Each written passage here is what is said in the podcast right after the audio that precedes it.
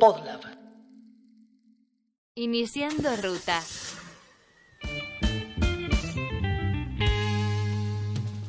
Actualizar las versiones de la creación. Oponerse a que somos la nada y presentar la evidencia de que somos eso que está ahí. Eso que los arquitectos no pudieron destruir.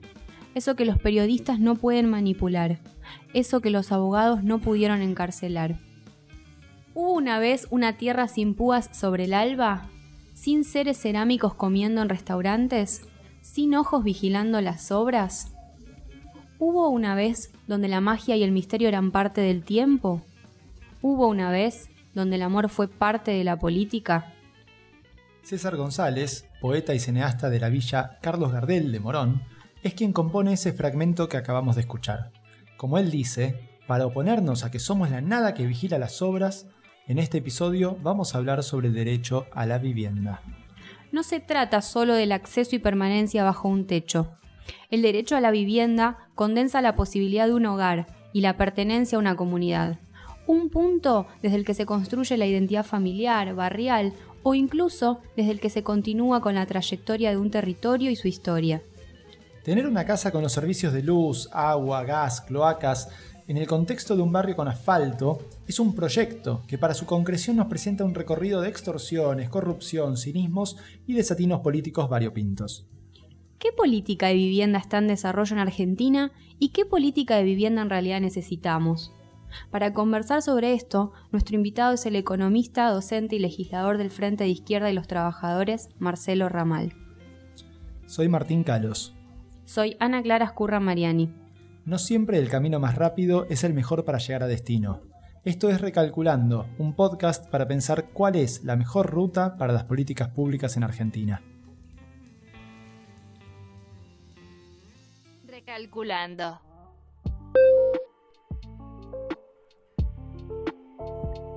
La población de la ciudad autónoma de Buenos Aires, en torno a los 3 millones de habitantes, no crece desde fines de la década de 1940 y de hecho en las últimas décadas el parque de viviendas se multiplicó, pero desde 2003 el negocio inmobiliario y de la construcción aumentó los valores del suelo y de los inmuebles, el gobierno de la ciudad continuamente subejecutó y hasta eliminó partidas destinadas a políticas habitacionales, y en los últimos años las familias además perdieron ingresos en términos reales.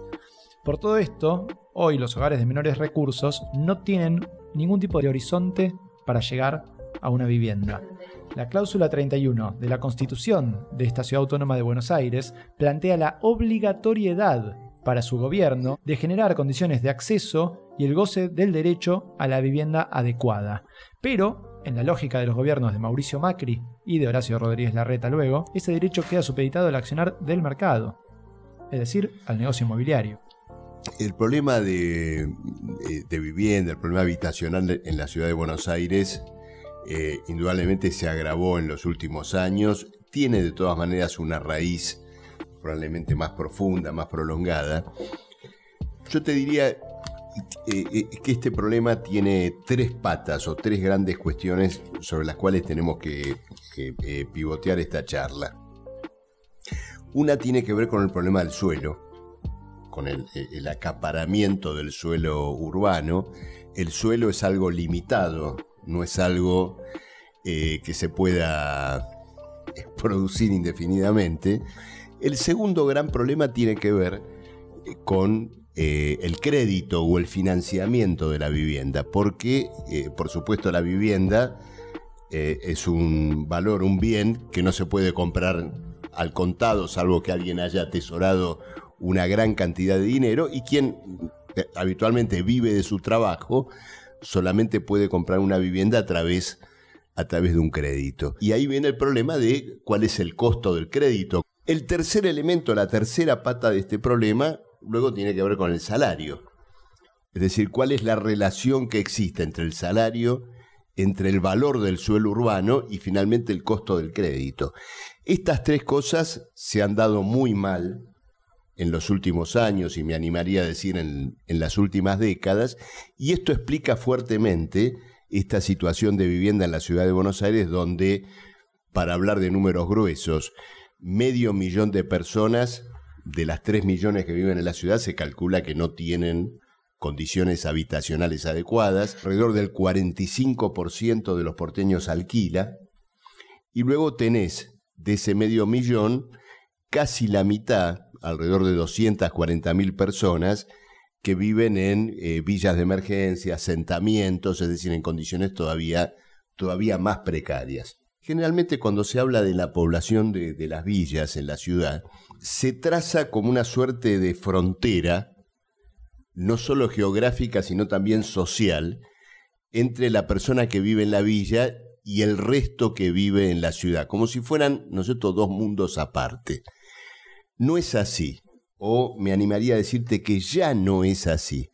¿Por qué motivo? Porque en el tema habitacional, en la ciudad de Buenos Aires, se ha establecido una suerte de encadenamiento o de escalera descendiente de miseria social. Que eh, de pronto tenés, digamos, el que ya no puede comprar, ya no puede acceder comprar, alquila. Al alquilar hay una demanda de alquileres formales que levanta el precio de, de, las rentas de los departamentos. El que alquilaba ya se va a una opción más modesta. El que ya vivía en opciones más modestas se va a vivir una pensión. Y el que vivía en la pensión se va a la villa.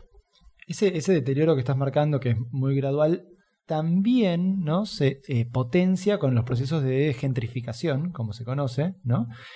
Que implica básicamente que estas, estos esfuerzos, estas políticas que puede ejecutar, por ejemplo, el gobierno de la ciudad de Buenos Aires para revalorizar un área de la ciudad, terminan expulsando a la población original. Como pasó y está pasando en zonas como Parque Patricios con eh, el, asentamiento. El polo tecnológico. Claro, y la, y la jefatura de gobierno.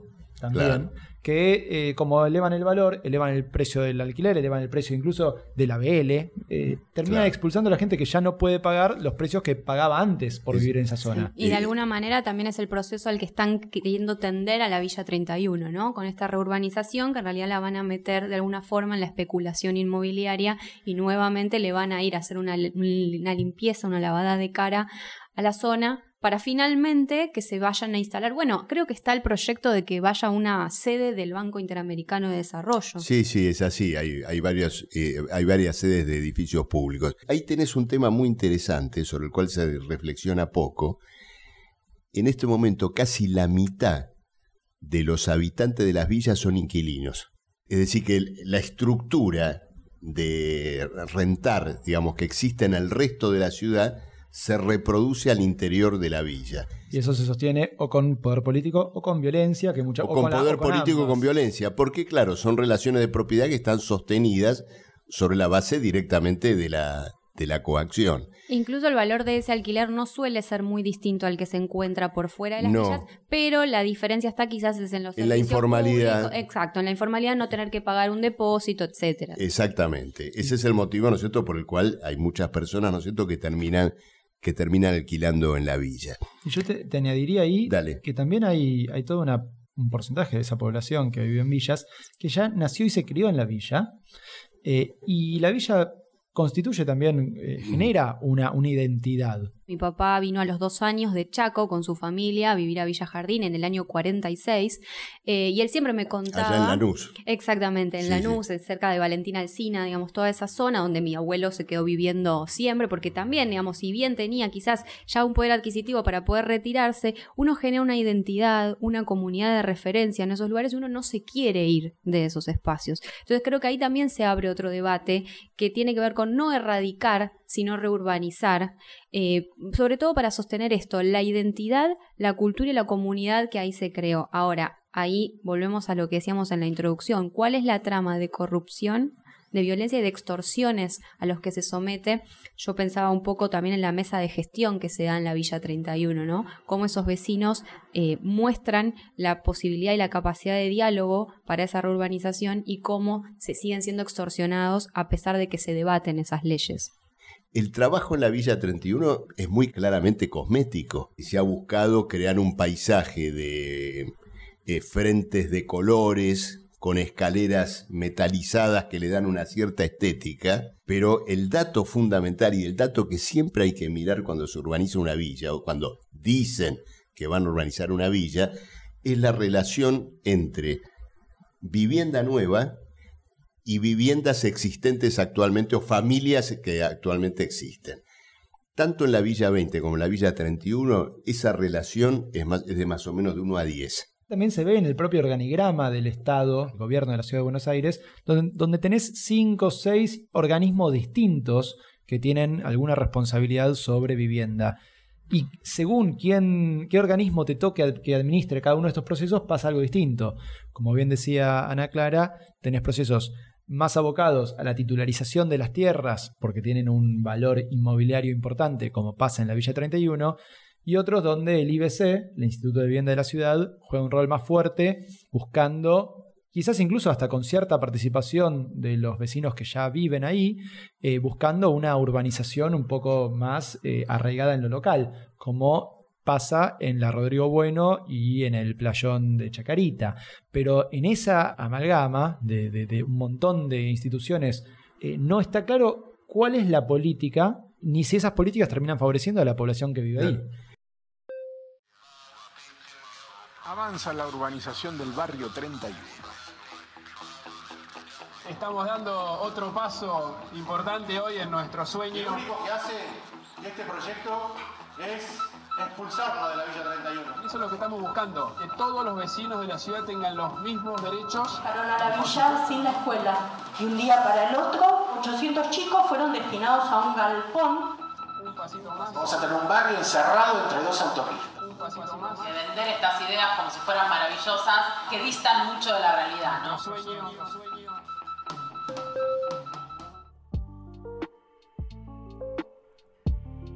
Ahora, los cuadros, digamos, de crisis habitacional son muy vastos y quiero mencionar otra cuestión que tiene que ver, ¿no es cierto?, con el fracaso más general del planteo económico del macrismo, porque ahí en el barrio olímpico, además del plan de urbanización de la Villa 20, luego se llevó adelante la operación de cesión de las viviendas que habían sido de los atletas a familias adjudicatarias por el sistema de crédito SUBA.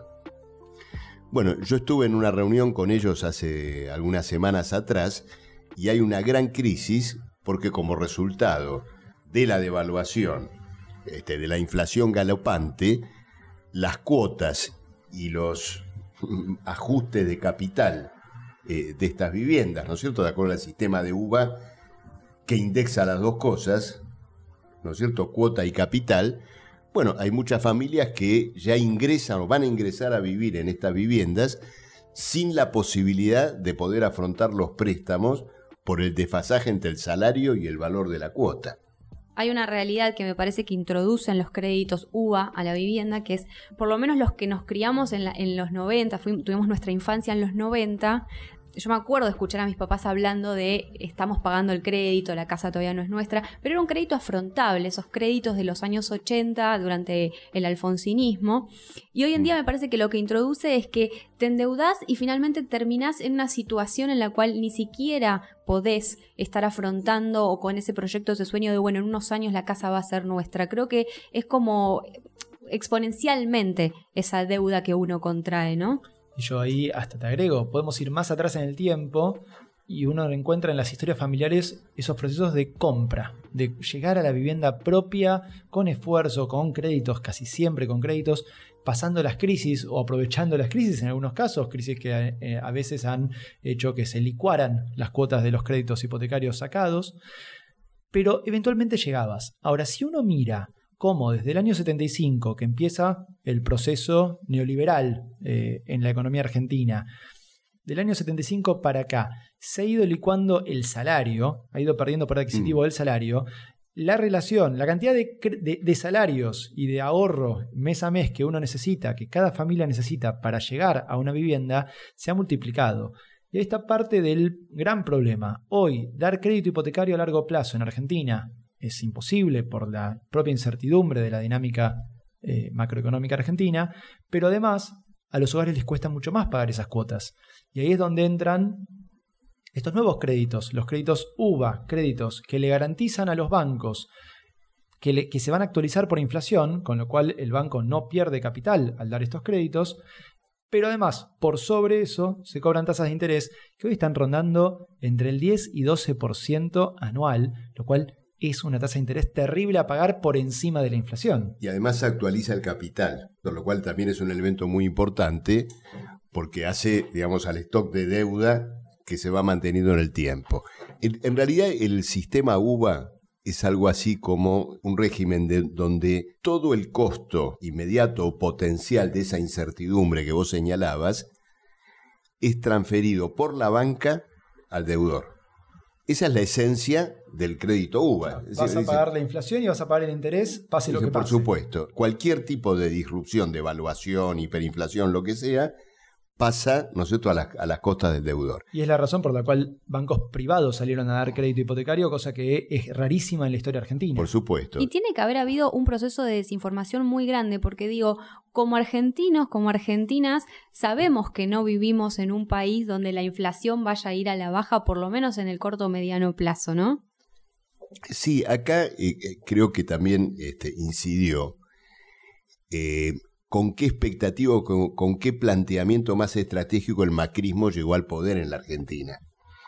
Eh, los créditos UBA yo creo que formaron parte de uno de los de las cuestiones nodales del macrismo. Es decir, acá estaba la expectativa de iniciar, digamos, algún tipo de proceso de acumulación de capital con bases más sólidas. Entonces, uno de ellos era el del financiamiento del crédito hipotecario. Es decir, armar un sistema de endeudamiento, sobre todo un sector de la clase media, y sostener un régimen que esperaban contara con determinada estabilidad durante un, cierto periodo de tiempo. Eh, cuando salió la ley de crédito suba, mi- mis compañeros del Frente Izquierda del Congreso me invitaron a hablar en una audiencia que se hizo de economistas de diferentes bloques para que cada uno dijera lo que pensara, ¿no es sobre este tema. Yo mismo cuando hablé dije, ojo, que esto, el día que tengamos una importante devaluación, vuela por los aires. Pero yo cuando hablé del día que, dije, bueno, algún día puede ocurrir esto dentro de un periodo de tiempo que afecte, que al crédito. El día que fue un año después.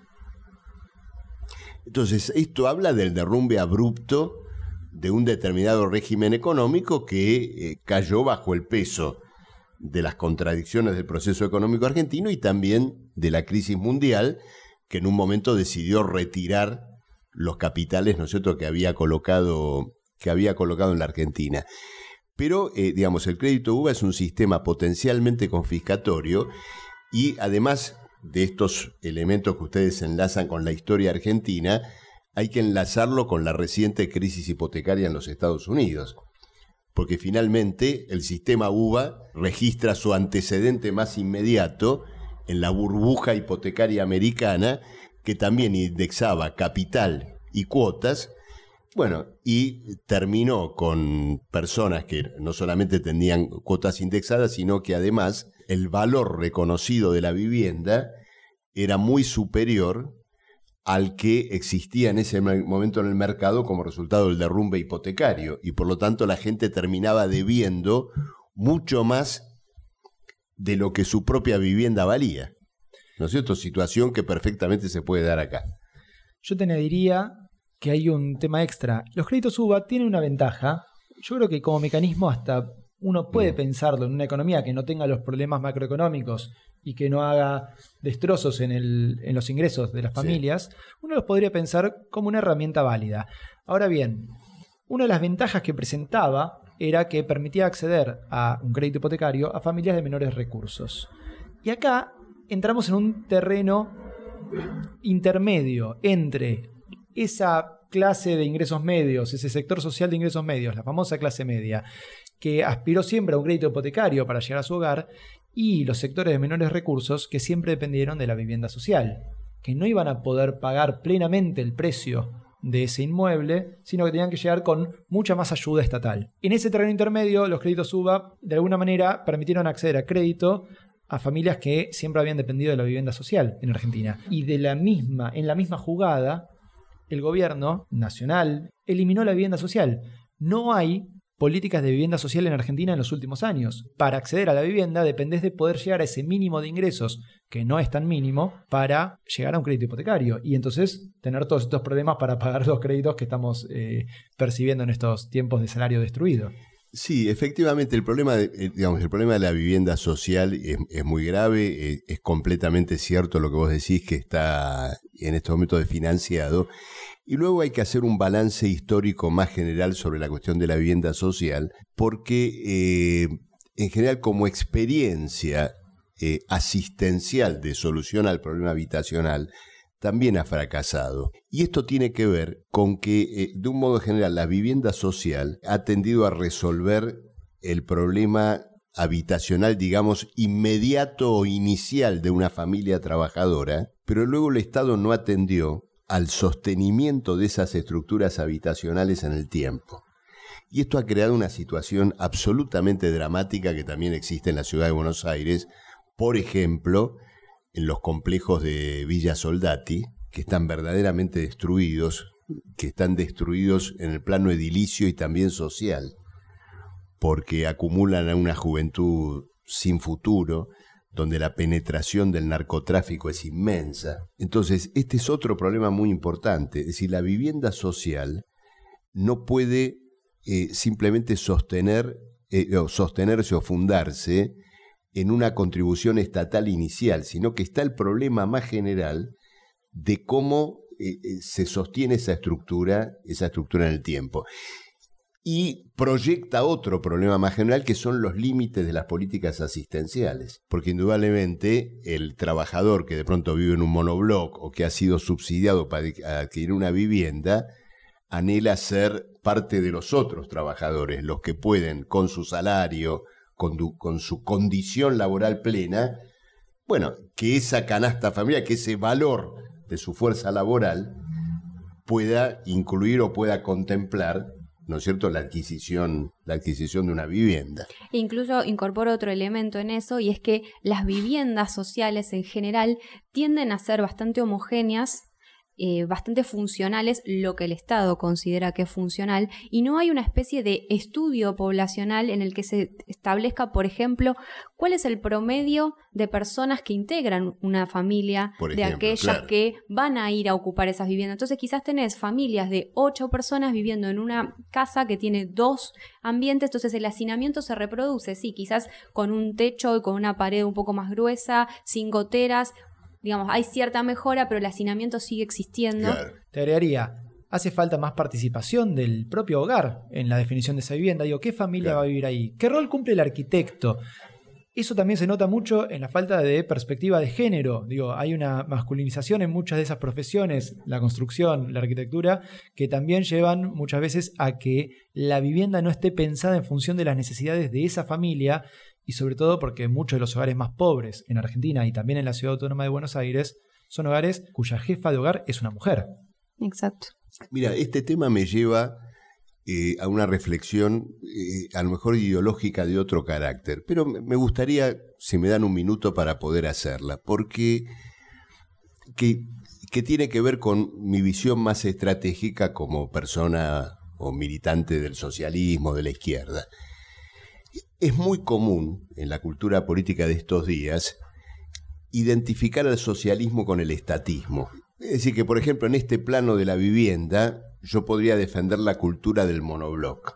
Es decir, que ser socialista es defender que el Estado tome a su cargo la construcción de una determinada cantidad de viviendas. Pero el socialismo no es eso. El socialismo es la dirección del proceso social por parte de la clase productora, que es la clase trabajadora. Eso significa un Estado de trabajadores, pero un Estado de trabajadores no es un aparato opresor y diseñador de la vida de las personas, sino que es la intervención directa, la gestión y el control del proceso social por parte de los trabajadores. Entonces yo imagino, en un régimen social como el que yo defiendo, una política de vivienda para los trabajadores, gestionada, diseñada, debatida profundamente por aquellos que van a vivir en esas casas, que tiene que estar contra la monotonía arquitectónica, contra la rutina del diseño y naturalmente debatiendo, ¿no es cierto?, todas las características particulares de la vida de las personas que tienen que vivir allá. Me interesa este punto porque de pronto nos vamos a algo más filosófico, pero siempre lo pensé de esta manera. Aborrecería, digamos, una ciudad de monoblocks como resultado, digamos, de una gestión socialista, para decirlo de alguna manera. La pienso de otro modo, así como la gestión directa de los trabajadores en el proceso social. Lo curioso es que la Ciudad de Buenos Aires tiene una ley que habilitaría pensar un proceso, no te digo igual, pero similar a lo que estás planteando, que es la ley 341, que permite pensar en viviendas colectivas con propiedades colectivas y definidas colectivamente, y que se ha aplicado muy poco en casos muy específicos y en, muchos otros casos el gobierno ha prometido y ha incumplido sus promesas a quien a las cooperativas que intentaban acceder a través de la ley 341 a su vivienda. Mira, la ley 341 el motivo fundamental de su fracaso tiene que ver con que nunca eh, contempló en el proceso autogestionario el costo del suelo. Eso era generalmente lo que prometía encargarse eh, el gobierno de la ciudad. Yo conocí algunos proyectos autogestionarios eh, fíjate qué paradoja, ¿no? Por ejemplo, uno que seguí bastante de cerca, en la zona de Barracas, que cuando comenzó a hacerse, Barracas era una zona industrial decadente donde la gente remataba los lotes que estaban, que estaban en venta. Cuando terminó de construirse, si los vecinos adjudicatarios de esa vivienda hubieran resuelto, hubieran podido, porque la ley no permite esto, y es lógico no lo permita, si hubieran decidido vender el terreno o vender la obra ya construida solo por el valor del suelo, con lo que es Barracas hoy, se iban y compraban un departamento en otro lugar de la ciudad y les sobraba el, y les sobraba el dinero. Pero simultáneamente vos tenés muchas cooperativas de vivienda que ya no pudieron acceder a sus proyectos por el costo del suelo en la ciudad de Buenos Aires. Es decir, que no puede existir una política de, autogestión si el suelo no se convierte en patrimonio público. Pero, eh, cerrando un poco el tema anterior, la vivienda debe ser resuelto también de un modo creativo. Y eso hace, ¿no es cierto?, a una concepción de lo que de nuestra parte eh, sería un gobierno de trabajadores, es decir, no un aparato estatal separado de la población, separado de las masas, sino la propia gestión de las masas en la construcción de sus, de sus salidas, ¿no es cierto? Recalculando.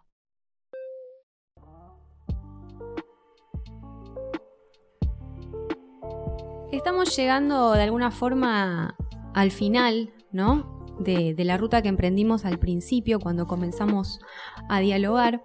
Y me parece que podríamos ir diciendo que la cuestión de la vivienda, del acceso a la vivienda, de alguna forma es uno de los colchones donde se asienta eh, la mayor crisis social que puede atravesar un trabajador una trabajadora en Argentina.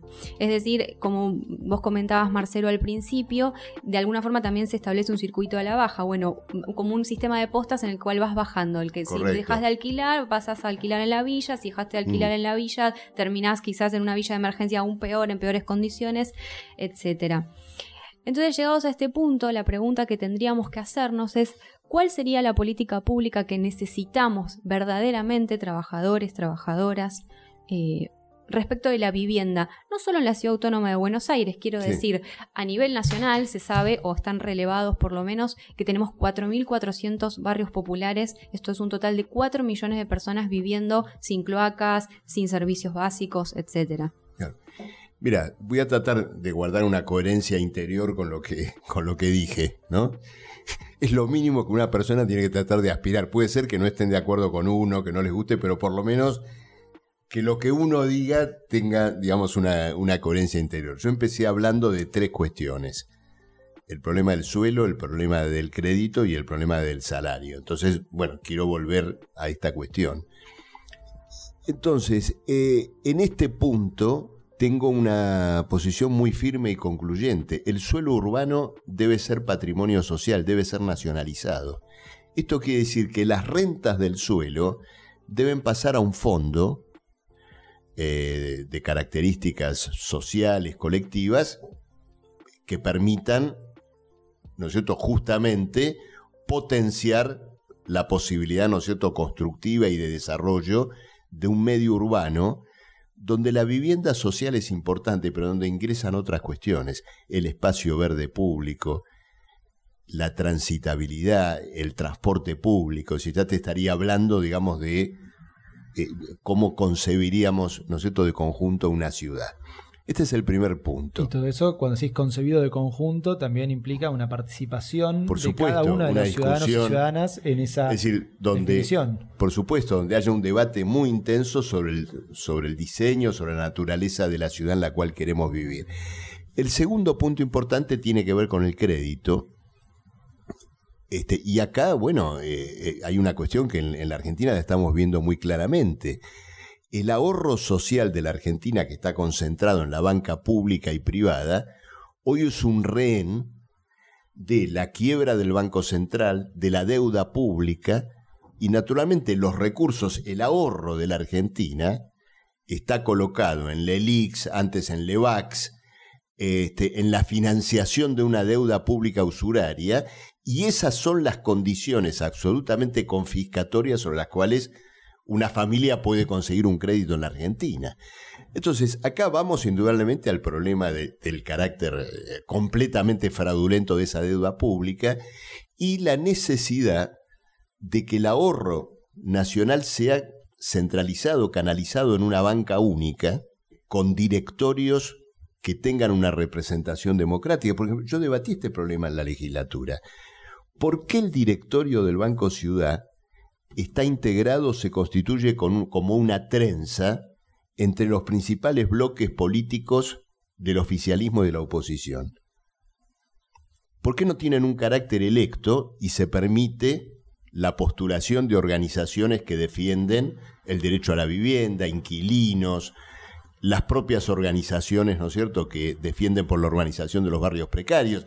Entonces, el destino de la banca pública de sus recursos, que muchas veces están originados en el propio Estado, impuestos de sellos, ingresos brutos, etcétera, podría canalizarse en un sentido completamente diferente. Y el tercer problema, por supuesto, tiene que ver con el salario. En la Argentina el salario no cubre el valor de la fuerza de trabajo, es decir, no llega a la canasta familiar. Entonces, una reorganización social, pues fíjate, me salgo un segundo de tema, pero tampoco me estoy saliendo.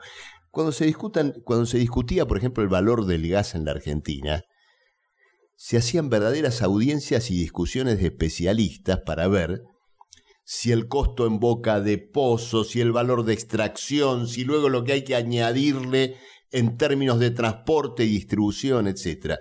¿Por qué no se hace ese debate sobre el salario en la Argentina? Alimentación, vivienda, hagamos audiencias públicas para discutir el salario, que debe incluir, ¿no es cierto?, una parte eh, que represente el costo de la vivienda en la vida de un trabajador. Entonces, estos son los problemas de fondo que indudablemente los veo asociados a una transformación social de características más vastas. Eh, en, en, eh, sin perjuicio de ello, siempre como militante del Partido Obrero, como legislador también, apoyé todos los pasos inmediatos, prácticos, que los movimientos de inquilinos, de los barrios precarios llevaron adelante en la ciudad de Buenos Aires. Pero apoyando esas iniciativas inmediatas, nunca dejé de explicar estas cosas en las sesiones de la legislatura. Marcelo, ¿quiénes son las dueñas de la tierra en la ciudad de Buenos Aires? Mira, eh, yo, yo, no haría una visión muy conspirativa respecto de que exista, digamos, tres familias que tengan toda la ciudad. No es tanto eso, sino que existen grupos inmobiliarios, ya grupos del gran capital, IRSA, Constantini este, y otros, eh, que, bueno, han llevado adelante una política de acaparamiento del suelo en función de proyectos inmobiliarios de gran alcance, ¿no es cierto? Esos proyectos han encarecido mucho el valor del suelo sin agregarte un metro cuadrado para eh, la, la, resolución de la cuestión de la vivienda. Por eso en la ciudad hay estudios, no puedo acreditar que sea completamente cierto, cuantitativamente, pero cualitativamente les creo, en el sentido que junto al déficit habitacional, a la falta de viviendas de muchas familias, conviven en la ciudad de Buenos Aires un stock inmenso de viviendas desocupadas. Cuando un régimen social tiene gente sin viviendas y viviendas sin gente, tiene que ser transformado de raíz. Lo que yo pienso básicamente es que es un tema que es muy difícil de cerrar, incluso cuando, aunque transformemos ¿no? las, las circunstancias de raíz, es algo que siempre va a quedar abierto eh, y bienvenido sea, ¿no? porque una sociedad sin conflicto y sin tensiones, yo no me puedo imaginar algo más aburrido que eso. Eh, pero más allá de eso, sí quisiera cerrar un poco con lo, que, con lo que decíamos al principio. La cuestión de la vivienda no es solamente una cuestión de infraestructura o una cuestión de un techo, tiene que ver con un hogar, tiene que ver con una dimensión mucho más humana y que el capitalismo siempre está auturando. ¿no? Eh, en ese sentido, eh, agradecerte Marcelo por haber eh, compartido este episodio de Recalculando con nosotros y bueno, dejándote abierto a que nos hagas una reflexión final. No, la verdad agradecerles enormemente esta posibilidad porque habitualmente cuando uno piensa en entrevistas, reportajes o los que habitualmente tenemos, eh, es muy difícil ir más allá de las frases, eh, de los conceptos que tienen que ser reducidos en cuestión de minutos. Y bueno, la verdad es que acá eh, ustedes me dieron y nos dimos el tiempo para poder hacer una reflexión más profunda sobre el tema, ¿no? Y creo que eso tiene un enorme valor y los que después lo van a escuchar eh, con independencia de que estén de acuerdo o no, seguro que van a escuchar una reflexión que ha tenido un cierto alcance, una, una cierta profundidad. Gracias.